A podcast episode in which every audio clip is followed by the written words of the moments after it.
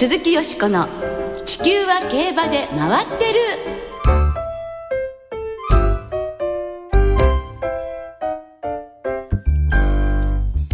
皆様こんばんは。寒いですけれどもお元気でいらっしゃいますか？鈴木よしこです。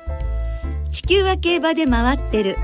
この番組では週末の重賞レースの展望や競馬界のさまざまな情報をたっぷりお届けしてまいります。最後までよろしくお付き合いください。今日ご一緒してくださるのは小林正美アナウンサーです。こんばんは小林です。よろしくお願いいたします2月に入りまして2回目の放送でまあこの間年が明けたと思ったら立春は来ましてですね来週はもう今年最初の G1 フェブラリーステークスですよ。早いですね。早いですね。もうこれですとクラシックもすぐやってきて、はい、私の大好きな夏競馬 札幌開催もすぐやってきますね。ねもう指で数えちゃう感じですよね、はい まあでもね寒いのでね皆さん風邪ひかないように気をつけていただきたいと思いますね。すね。さて今週の土曜日明日ですね11日から今月いっぱい28日までの期間イギリスのライアン・ムーア騎手に短期騎手免許が交付されました。日曜日の京都記念では昨年の日本ダービー馬マカ引きに騎乗予定です。はいどんな記事を見せてくれるのか楽しみですね。楽しみですね、来週はですね G1 フェブラリーステークスで去年の覇者モーニンに騎乗することが決まってるんですね。でもう JRA で94勝を挙げていて通算100勝がもうすぐです。か G1 もねたくさん買ってらっしゃいますしね。ね大したもんです。ではまあ今週達成かもしれないのでそのシーンもねちょっと楽しみにしたいと思います。だって今週は土曜日に東京で4蔵日曜日は京都で8蔵に騎乗予定ということですから世界の名手の手綱さばきで100勝が見られるかもしれませんね、はい、注目です。鈴木よしこの地球は競馬で回ってる。この番組は JRA 日本中央競馬会の提供でお送りします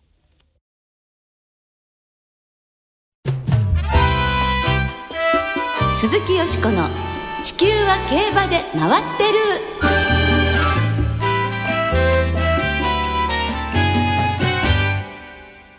3月デビュー。競馬学校騎手課程33期生。ご紹介ということで今週と来週と2週にわたり7日火曜日に競馬学校を卒業した騎手課程33期生をご紹介してまいります。はい。今年は関東所属が3人関西所属2人の合わせて5人が競馬学校を卒業しています。はい。5人は昨日合否が発表になった騎手免許試験に全員合格、はい、3月にはプロのジョッキーとしてデビューすることになります。いよいよですね、ね、関東美穂に所属するのは茨城県出身の藤沢和夫厩舎の小畑育也君。茨城県出身で水野貴弘厩舎の武藤雅君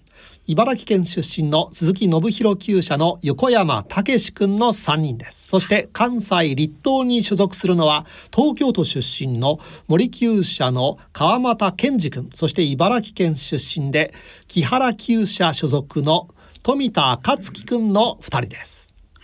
はい、はい、ではここでゲストをご紹介いたしましょう。競馬学校で講師を務めていらっしゃいます。白川二郎アナウンサーです。こんばんは。こんばんは。よろしくお願いします。今年もよろしくお願いいたします。はい、よろしくお願いします。ね、本当に毎年、あの、白川さんにはこの時期にスタジオにお越しいただきまして、えー、卒業生について詳しいお話をお伺いしているんですが、今年も競馬学校の講師でいらっしゃる白川さんならではのお話を聞かせていただきたいと思います。そうでしょうね。そういうのがあるかな。はい。でも、あの、改めまして、競馬学校でどのようなことを教えていらっしゃるのでしょうか？えー、私の場合にはいわゆる人とのコミュニケーションの取り方ですね。難しく言うとコミュニケーション論っていうんですが、実はあの。えー、広報で私とほぼ同年配でね一緒に過ごしてきた岡田さんという方が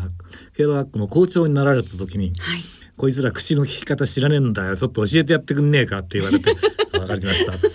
ね、校長先生もなんか江戸っ子口調なんはい、それでまあ、えー、厩舎研修に行く2年生の夏ですね。9月から厩舎研修。その間に4回ぐらいでね1回2時間単位でやるんですが、夏の暑い盛り。午後1時過ぎからやるんです、えー、みんな眠いんですよね、はい、気の毒でね。寝かさないようにやってました。へえ、まあそういうふうにしてあの教えられました 33期生の皆さんですけれども、はい、今年はいかがなのでしょうか？そうですね。あの技術面に関して言うならばやっぱりあの箕田さんもうすでに体感されてるんですがこの33期生というのは、やはり手を取り足を取りずっと教えてきたメンバーなんですね。今年は去年と同等あるいはそれ以上かもしれないと優秀だよまず一言ですね。それからですねもう一人ご紹介したいのは、ええ、茶道の先生お茶の先生がいらっしゃるご本になりましたね、はい、この方が、え、なんと一期の柴田義富騎手の時からずっと33年間勤めてこられて、その方がおっしゃるのには今年のメンバーはちょっと違います。どういう点が違うんですかって伺いましたらばあの通例ですと代表でだでは誰かお手前を披露してくださいと言うと「お前やれよお前やれよ」って言うんで譲り合いで最終的にじゃんけんで決めて仕方なしにやるっていうのが通例なんですね、はい、ところが今年は「俺がやる俺がやる」って言うんでみんながやるって言い出したんでやっぱりじゃんけんでしたけれども 今年は違いますねみんなねお茶の時間は好きなんですよ。はい甘いお菓子がついてくるんでね、えー、それが目当てで皆さん好きなんですが実際にはそういったふうに自分がやってみたいって言い出したのは今年が初めてって言ってましたね。積極的な5人ということですね。彼らがいろいろそのお茶に対してですね精神的な面とか形の面とかって言ってるんですね。でやっぱりその茶道の先生もやはりその形の面に関して言うならば例えばお手前の順序であるとか姿勢であるとか手の位置、まあ、そうしたようなね姿形そうしたものも彼らはきちんと気を使ってる。まあ、乗馬といわゆるレースに騎乗するのと相通ずるところがあるんでしょうかねっていうふうにおっしゃってましたけどね。そういう面でやっぱり、えー、例年以上かもしれない、はい。ということが言えそうですね。はい、それでは一人一人ご紹介していただくんですが、小林さん楽しみになりましたね。どんな生徒さんなのか、ね、伺うのが楽しみです。ではい、はい、さあそれでは今週の火曜日に行われました競馬学校卒業式後のインタビューです。今日は立東所属の2人のお話をお送りしましょう。まずは東京都出身で高校に1年だけ行って競馬学校に入った森厩舎所属の川又健二君です。成績優秀者に贈られるアイルランド大使特別賞を受賞しています、えー、尊敬する人ということでお母さんの名前を挙げてます。あはい。やっぱりあの僕の家族はと母親一人で子供が5人いて小さい頃からすごく貧乏だったのでそれなのに子供がやることを全く反対せずいつも心広く受け入れてくれていたのは母でそれを、まあ、気づかせてくれたのも母なのですごく尊敬しています。その中でジョッキーになろうと考えたのはいつ頃なんでしょう？そうですね。ジョッキーになろうと考えたのは中学校3年生の時に、まあ、同い年で同じ中学校だった酒井流星騎手がいたっていうのもあって競馬には興味があって試験というものは知らなかったんですけど受ける一緒に受けるってことになってまあ騎手になりたいなと思いました。一旦高校に行ってますね。はい。1年目中学校3年生の時に試験に落ちてしまって次の年には受けようと決めてたのでとりあえず高校に行ってからはい行きました。2回目の試験で合格、はい、その時の気分はいかがでした？もうすごく嬉しくてまず前回受けた試験落ちてから1年間本当に無我夢中で頑張ったのですごく嬉しかったです。さあいよいよデビューを迎えるわけです。どんなジョッキーになりたいですか？福永雄一騎手のように世界でも活躍して日本でもリーディングを取ってでまあ今は結構外国人ジョッキーや地方ジョッキーが活躍しているっていうのもあってそういう騎手に負けないように日本人の強さを見せつけていけるような機種になりたいです。ね、と心強い言葉で最後締めくくってくれましたしっかり話してますね。そうですね。でもお母様に対する思いが強いですね。そうですね。あのー、5人兄弟とおっしゃってましたけれども上4人がお嬢さんつまり女の子女の子女の子女の子その後に生まれた待望の男の子なんですよね。はい、えー、ですからまあお母様はねお仕事もありますし、お忙しいと思うんで一番上のお姉様あたりが、まあ、言ってみればね、えー、彼が成長する過程において大きくまあ貢献されたんじゃないかと思いますが、やはり、えー小学校中学校時代から運動神経抜群そして野球のセンスがすごくあったんですね。ですから小中と野球に熱中してましてね、はい、まあ、その関係もあって中学卒業する時には果たして騎手っていうのはどうだったんだかなと思いますよね。うんまあ、そういういきさつがありましたけれども。その後やはり1年間あってもう一度受験するわけなんですがその間も乗馬をどれだけやったかっていうとあんまりないんですよね、はい、あの乗馬センターというか乗馬クラブでたまに乗るぐらいしか彼としてはできなかった。それで入ってきたわけですよね。ですからしばらくの間入ってからはついていくのが大変だったと思いますね。えー、ただやっぱり持ち前の運動の能力とそれからセンスですねこれは素晴らしいですね。体が小さいでもその動きの俊敏さですとかやはり球際に強い選手とかって言いますよね。そういったセンスの面で彼は見事なんでしょうね。ですから入って3年間で卒業できたと思いますね、はい、えー、しかもアイルランド大使特別賞を受賞ということですから、はい、どれだけ努力されたかというのが伝わってくるようですね、はい、その気持ちの面がねやっぱりそのお母様を見て育ってきてるんで、うん、まあ、これはあのそういう面が強さを出してると思うんですが彼は皆勤賞も受賞してるんです。つまり一回も休まない。やっぱりみんなそれぞれ熱が出たとかあるいは怪我をしたということで休まざるを得ない時ってのはあるんですが彼はそういった面も全部跳ねのけているんですね。あの小学校の時に坂道を自転車で全力で駆け下りてきて、なんと降り切ったところでタクシーと衝突したことがあったんですって。えー、でそれをくるっとこう でかすり傷で済んだっていうね。えーそのくらいあの彼はたくましさも備えて精神的な面もあるようですね。ですから自ら言ってるんですがどんなひどい目にあってもゴキブリのように復活してきますってね。自ら公言してますよ。楽しいなと思って。それもしっかりした気持ちの強い。ええ。生徒であったですね。ね、はい、これからプロになられるわけですけれどもそれは本当に武器になることでしょうね。えー、ね。はい、はいさあ続いてはですね木原厩舎所属の富田敦樹くんです。茨城県出身で高校2年までサッカー少年だったという富田くん同期と比べて少し年上でしてもう二十歳になっています。乗馬経験がなく入学したそうですね、はい、あの高校2年生までサッカーをやっててそこから入ったのでもう何も知らない世界に入ってきたっていう感じでした、はい、サッカーからジョッキーへの転換、はいこれはどういうきっかけがあったんでしょうか？まあ小さい頃からずっとジョッキーになりたいっていうのはもう心の中ではちょっとあってただずっとサッカーもやってたんでできればまあやっぱサッカー選手っていうのはずっとあってただやっぱ体の大きさとか考えた時にこの小ささを生かせる職業はやっぱジョッキーだなっていうのは思って、はい、こっちに進みたいと思いました。入ってからそのみんなに追いつくのがなかなか大変だったと思いますが。まあまだ追いついたとも思ってないんでもうとにかくもうずっと背中を見て追いかけてた3年間でした、はい。えー、辛いこともたくさんあったんじゃないですか？もう毎日が辛かったです。馬乗るのも嫌になるぐらい辛かったんですけどその中でもやっぱ活躍したいっていう気持ちを常に持ってたのでそこでここまでやってこれたと思ってますその、えー、活躍したいその強い気持ちを支えた力は何でしょう？本当に稼ぎたいっていうのはあってまあ本当親にもずっと迷惑をかけてきてたんで親に恩返ししたいっていう気持ちはずっとあって、まあ、そこでここでややめてたら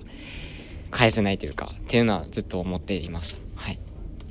はいさあその強い気持ちを持っていよいよデビューワクワクしますね。いやもう本当に早く競馬に乗りたいです、はい、どんなジョッキーになりたいですか？やっぱり僕は競馬を知らないとこから出てきたのでもっと競馬を知らない人たちにもたくさん競馬を知ってもらってもっとスーパースターになりなりたいです。はい。はい。また頼もしいですね。スーパースターになりたいという富田くんです、まあ、あの富田君はですね身長的にはまあ一番高いんですね。はい、で彼はあの、まあ、語ってたようにサッカーに勤しんでたわけなんですけれども高校1年まで他のことは全く見向きもしないでプロを目指してたんですよ。やはりあの茨城の県大会で3位にまで行くようなねそういうレベルの高いサッカーをやってたっていうわけで、まあ、身体能力の高さも伺えると思いますけれどもでやっぱりですね身長の点で諦めたというんですがやはり高校に入って1年で、うんこれはちょっとこれだったらプロは無理かなっていう気持ちがやっぱりあったんだろうと思いますね。はい、その時に、まあ、お父様が多少競馬というのをね興味がおありになったようで、えー、体が小さいんだったらどうだろうという話でそれでまあ1年で受験をしてるんですが乗馬っていうのは全くとにかく触ったこともなければ、ね、その目で見たこともあるのかどうかっていうぐらいでしたから案の定ダメでそして1年間かけてそして、まあ、2年目で突破ということですね。2年間のねギャップがありますよね。そうしますとただしレベルに関していくと入った時にもうすでに月とうんとかぐらいの差があったわけですね。とってもついていけない、はい、そういう部分っていうのがあったわけですね。えー、ただ年齢的には僕が2つ上なんだと。そうするともうそうした精神面であるとか他の規律の面とかそういう面でやっぱ僕らがリーダーシップを取らなきゃいけないのかな彼の素晴らしさというのはそんな風にしてね自分の存在意義であるとかどうやって過ごしていくのかそういう目的をはっきりと見つけていくそういう点だったんじゃないかなと思いますね。ですから卒業式の時にも聞いたんですけれども僕がこの卒業式に参加できるって誰も思ってなかったんじゃないですかっていうぐらいにレベルの点でね追いつくのに苦労してたんですよね。じゃあ、えー、変な意味ですけど留年してもおかしくないような感じっていうところもあったかもしれないというところで。ね、でもその乗馬経験が全くない中で素晴らしいですね。そうですね。努力もまた。例えばですね、えー他の学年とか年度とか比べるとレベルはいいんだけれども同学年の他の連中が素晴らしいと。そうするとどうしても差ができてしまうわけですね。そうなるとちょっとこうじゃあもう1年頑張るみたいなことになりやすいんですけれどもその優れた3人を置いてもあ大丈夫かなって思わせるそうしたものを持ってたんでしょうね。ですから卒業できたし、えー、えー、免許試験にも合格したということだと思いますよ。はい、それで周りに対するそうした気遣いもできる。自分が彼らと一緒にいて何ができるどういう存在になったらいいかっていうことまでね考えられる素晴らしい男だと思います。イケメンです。あそうですね。今年はねみんなそれぞれ個性的ですけども、あのいい男が多いですね。はいなんか二人の魅力がね伝わってきましたね、はい、白川さんどうもありがとうございました、はい、失礼しました。今日は立東所属の卒業生二人についてお話を伺いました。来週も白川さんにスタジオにお越しいただきまして来週は美保所属の三人をご紹介していただくことにいたします。またよろしくお願いいたします、はい、よろしくお願いします。ありがとうございました。ありがとうございました。鈴木よしこの地球は競馬で回ってる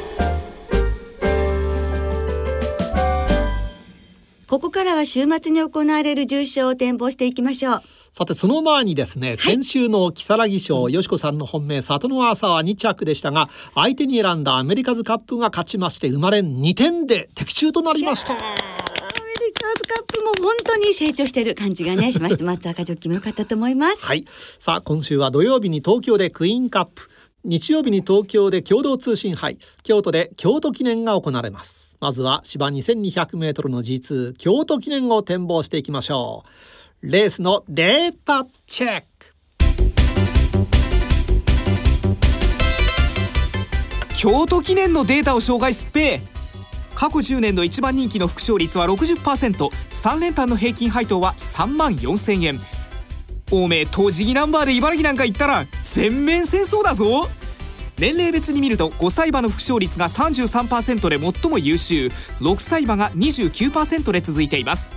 前走を見てみると前走で G1 を使っていた馬が副勝率51%と驚異的な数字。またここ3戦以内に重賞を勝っている馬の副勝率が45%もあります。狙いは里のグラウンだっぺ人気馬でごめんねごめんね大関でした。U 字工事ですね大関さん。これはね、はい。でも茨城県ご出身なんですよね。大関アナウンサーはそうです。えー、はい。ですから栃木はね、ライバル視してるんじゃないでしょうかね。うん、そんな気持ちが込められていたのでは ないでしょうか。はい。さて、里のクラウンです。はい、里のクラウン。えー、10日金曜日のお昼の京都の天候は曇り、芝ヶ谷やもダートが主という発表でした。そして京都は土曜日雪時々止むという予報なんですね。で日曜日は曇り一時雪ということで、まあ雪は避けられそう。そうにありませんですね。うん。でもあんまり降らないでね欲しいですよね、ね。はい、さあ京都記念よしこさんはどんな見解となりましたでしょうか？はい。私はやはりマカ引きが戻ってきてくれるということで、はい、ね凱旋門賞以来4か月半ぶりということですよね。この馬は休養明けの方が走るというイメージが私はあるのであのもちろん調教もねバッチリ積んでますのでマカ引きがどんな姿を見せてくれるかすごく楽しみにしています。それからミッキーロケット同じ4歳馬、うん、里のクラウン去年の覇者香港に行って勝ってまた一回り大きくなってるんじゃないでしょうか3番から6番9番生まれで2点にしたいと思います。はい、はい、まあこれ本当どんなですかね。楽しみですよね。そうですね、えー、いかがですか？私ですか、は。い、私はあの、まあ、山勝来年の逃げ残り3着にでも残ってくれたらというような感じです。さあ続いて同じく日曜日に東京で行われます。3歳馬による芝 1800m の G3 共同通信杯を展望していきましょう。こちらもデータチェック共同通信杯のデータを紹介すっぺ。過去10年の一番人気の副勝率は 60%3 連単の平均配当は3万4000円。おめえな茨城の女と結婚したいっていうそのフレーズ。栃木テレビだったら放送禁止だからな。てめえこの野郎。6番人気以下で3着以内に入ったのは6頭。そのうち5頭は年明け以降のレースを使っていて前走で4コーナーを6番手以内で回っていました。また内枠有利で馬番が1桁だと副勝率が 30%2 桁だと副勝率は9%しかありません。狙いはエデレインミノルだっぺ。大穴でごめんねごめんね。大関でした。いやね大穴でしたね。大穴ですね。6番のエデレインミノルです。はいさて東京競馬場。10日金曜日お昼の東京競馬場天候は晴れでした。芝涼ダート涼の発表なんですが、日曜日は晴れ時々曇りという予報になっています。はい。さあ共同通信杯、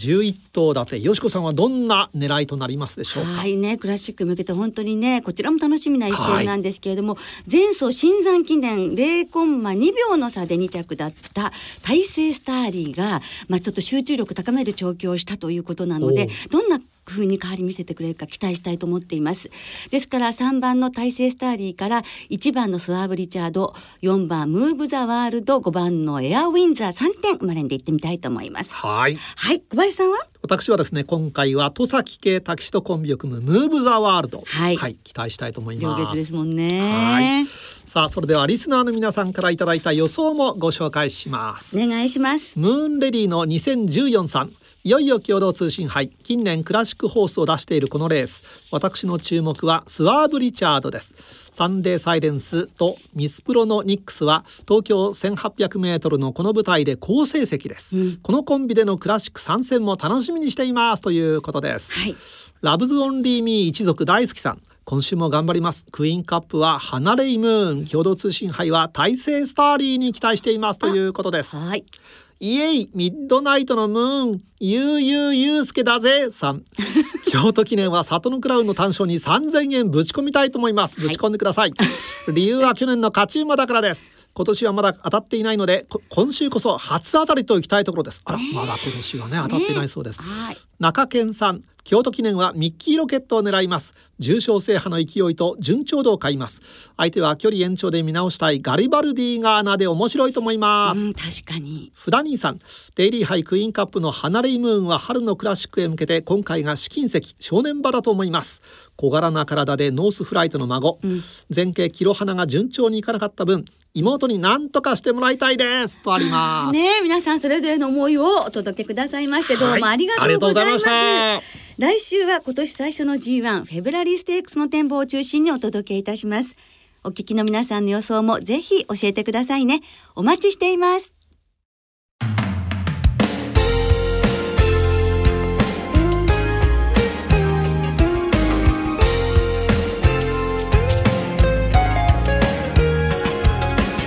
今日もそろそろお別れの時間となりました。今週末は東京京都そして開幕週を迎えます小倉の参上開催となります。重賞は京都記念共同通信杯のほかに土曜日に東京でクイーンカップが行われます。ねこちらもメンバーが揃って楽しみですよね。